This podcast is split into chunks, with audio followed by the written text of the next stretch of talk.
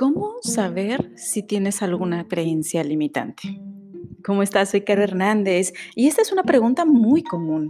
No sé si alguna vez tú te la has hecho, eh, pero en, muchas ocasiones hay personas, me incluyo evidentemente, eh, que de repente me ponía a cuestionar, bueno, ¿cómo saber si efectivamente tengo algún tipo de creencia limitante, algún, algún paradigma, alguna eh, grabación que me está impidiendo obtener esos resultados económicos o esos resultados en cualquier dimensión de mi vida.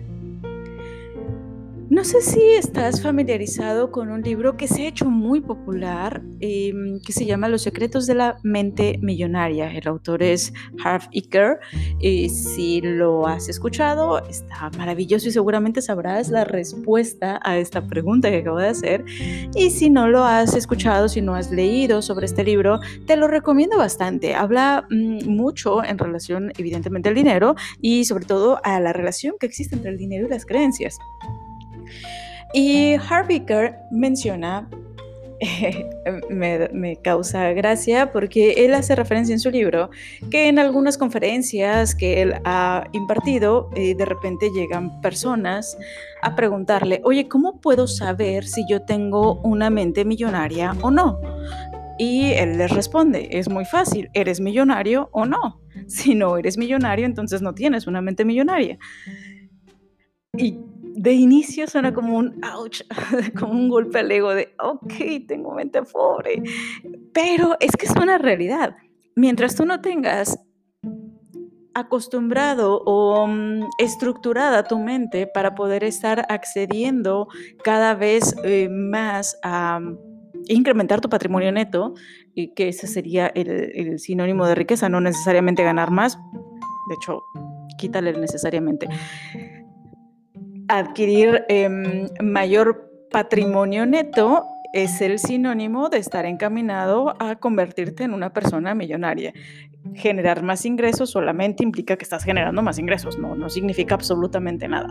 Y sobre todo, si generas más ingresos, pero tu patrimonio neto empieza a disminuirse o se queda igual, híjole, ahí estamos hablando de serios problemas eh, y fallas en tu administración del dinero. Pero no me voy a meter hoy en eso. En lo que me quiero meter específicamente es en la importancia de analizar claramente cuando estamos teniendo algún tipo de creencia limitante. Y la clave, la respuesta es muy sencilla.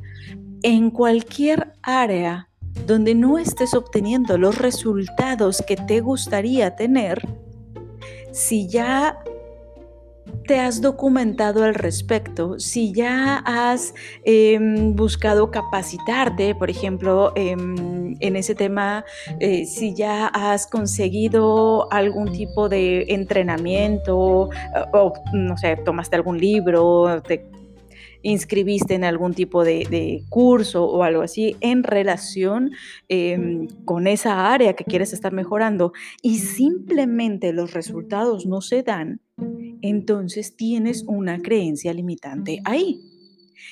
¿Y por qué voy, eh, por qué hago mención a esto? No sé si tú lo has notado, pero en muchas ocasiones, no importa lo que hagas, mientras tú te muestres incongruente con tus más firmes convicciones, con tu creencia, con tu identidad, con el quien crees ser. Mientras tú muestres incongruencia, podría decir que todo se va a reacomodar eventualmente para que estés alineado a quien tú crees ser. Me explico. Si yo, y este ejemplo ya lo he puesto en otras ocasiones. Em, si recuerdan, en algún otro episodio estuve mencionando esas creencias que yo tenía anteriormente respecto a la gente fit, en el que yo sentía que la gente que se enfoca exclusivamente a estar haciendo ejercicio, pues es gente que nada más se enfoca en crecer eh, o en fortalecer su cuerpo, pero no su mente. Entonces pensaba que eran puras personas huecas y superficiales. Em, cuando yo empezaba a hacer ejercicio entonces, dado que tenía esa creencia firme y yo no me consideraba a mí misma ni deportista por todas las implicaciones que eso tenía desde mi propia concepción en ese momento, ni me consideraba evidentemente hueca o superficial. Entonces, cuando yo empezaba a hacer ejercicio, tarde o temprano, generalmente más temprano que tarde, dejaba de hacerlo. Algo pasaba. Mm, me empezaba a demandar más tiempo mi trabajo, me empezaba a... Mm, híjole, te lo pongo así, en una ocasión me lastimé terriblemente la espalda. Cuando ya tenía como un cierto hábito, creo que llevaba como un par de meses sin faltar todos los días en el gimnasio, estoy hablando de hace como unos 14 años, me lastimé la espalda terriblemente y no había como una razón real, no había cargado mucho peso, no, no estaba haciendo como algo tan crítico para que me hubiera generado esa lesión. Pero literalmente salí del gimnasio, llegué a casa, me duché, me, me dormí, porque en esos momentos iba al gimnasio durante la tarde-noche y al día siguiente ya no me pude levantar de la cama. Todo el día siguiente, en ese momento yo estaba viviendo eh, sol, bueno, vivía en un departamento donde mm, compartí el departamento como con otras cuatro personas más, eh, pero estaba en, como que cada quien evidentemente con su rutina, con sus propias actividades. Mis roomies iban y, hacían los, sus, sus, pendientes finalmente. Entonces mi compañera, que es una bellísima persona, eh, una de mis mejores amigas además, mi compañera de habitación, porque en ese momento yo compartía habitación ahí en Ciudad de México. Recuerdo que me dejó el teléfono cerca, una botella de agua cerca, algo de comida ahí cerca de mi cama, porque yo no me podía mover. Entonces, durante el día, incluso recuerdo que fue terrible el literalmente irme arrastrando hasta llegar al baño porque no podía incorporarme, no me podía mantener parada. Tuve que esperarme hasta el día siguiente para poder ir al médico porque aparte vivía en un piso 5 sin elevador. Fue horrible, fue horrible. Y me podría imaginar viéndolo en retrospectiva, porque literalmente cuando fui con el médico me dijo, no tienes nada. Simplemente no tienes nada se te, habrá, te habrás dado algún tipo de torso, no lo sé, desconocemos, pero mm, tus radiografías están bien, no, no tienes absolutamente nada, no te generaste ningún tipo de daño, no pasa nada. En el momento en que tú lo elijas, cuando ya no tengas dolor, puedes retomar el gimnasio. Ya no volví. ¿Qué ocurre? Y esto lo creo firmemente ahora a partir de el conocimiento que he ido adquiriendo. Cuando nosotros nos alejamos de ser quienes creemos ser, sin tener la convicción de cambiar algún tipo de creencias, sin identificar esa creencia que, me aferra a cierta identidad personal, entonces voy a empezar a boicotearme de manera inconsciente para volver a ese ser, a esa esencia que yo creo tener, para mantener la congruencia entre mis creencias, entre el quién soy y lo que tengo o lo que hago. Qué impactante, ¿verdad? Yo he visto, he trabajado con personas, vaya, a partir de, que estoy enfocada en todo este tema financiero, que realmente a partir de sus creencias se han ido a la quiebra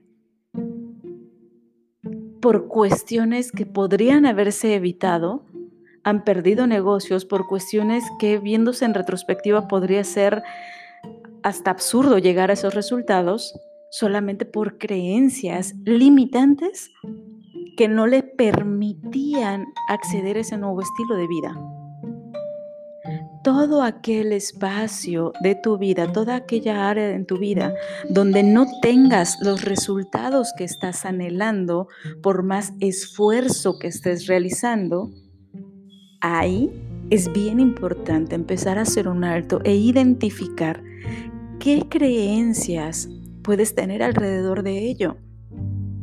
Porque eso, créeme, genera una fuerza tan impresionante que no va a haber gurú que te pueda estar sacando de esa situación. No va a haber gurú que pueda estar transformando tu realidad si no haces primero que nada esa conciencia de identificar cuál es esa creencia, para qué te ha estado sirviendo, que tengas esa claridad del por qué ya no te es útil y qué nueva identidad vas a empezar a adoptar a partir de ese momento para que entonces puedas acceder a esa realidad que anhelas. Y hay un libro buenísimo que te puedo estar recomendando mucho, sobre todo si estás empapado o empapada con temas eh, tanto metafísicos o, más enfocados en temas de meditación, te va a servir mucho, te va a gustar mucho. El libro se llama Deja de ser tú, de Joe Dispensa, donde hace un poco relación hacia esto. Si quieres un libro que está más sutil, eh, más con un lenguaje mucho más claro, eh, no es que el otro esté confuso para nada, em, pero digamos que si no estás como tan este rollo de metafísica o de meditación o de em, cosas así, el otro es mucho más digerible, eh, que es el que te mencioné al inicio, el de Secretos de una mente millonaria, te lo recomiendo también muchísimo, y donde ahí se explora mucho todo, toda esta gama de posibles creencias que pueden estar limitando tus resultados. Te lo comento así brevemente. Cuando yo leí por primera vez ese libro de Secretos de Mente Millonaria, te estoy hablando yo creo de hace unos cinco años quizá, la fecha que estoy grabando este episodio, y para mí fue descubrir muchas creencias, muchas creencias que realmente impactaron. Una vez que las descubrí y que me di cuenta, que fui consciente de que definitivamente ya no me eran útiles, entonces decidí transformarlas. Y es que suena tan sencillo, decidí transformarlas, pero es que realmente es algo muy sencillo.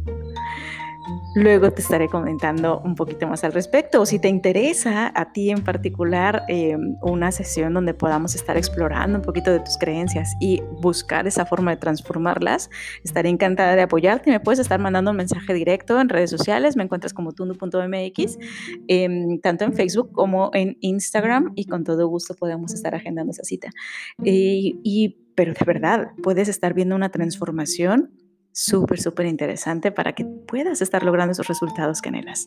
Y pues nada, la invitación del día de hoy está enfocada evidentemente a que empieces a analizar en dónde, en qué área de tu vida no estás obteniendo los resultados que quieres estar obteniendo y que puedas ponerte a reflexionar un poco qué tipo de creencias puedo tener aquí alrededor que necesito transformar.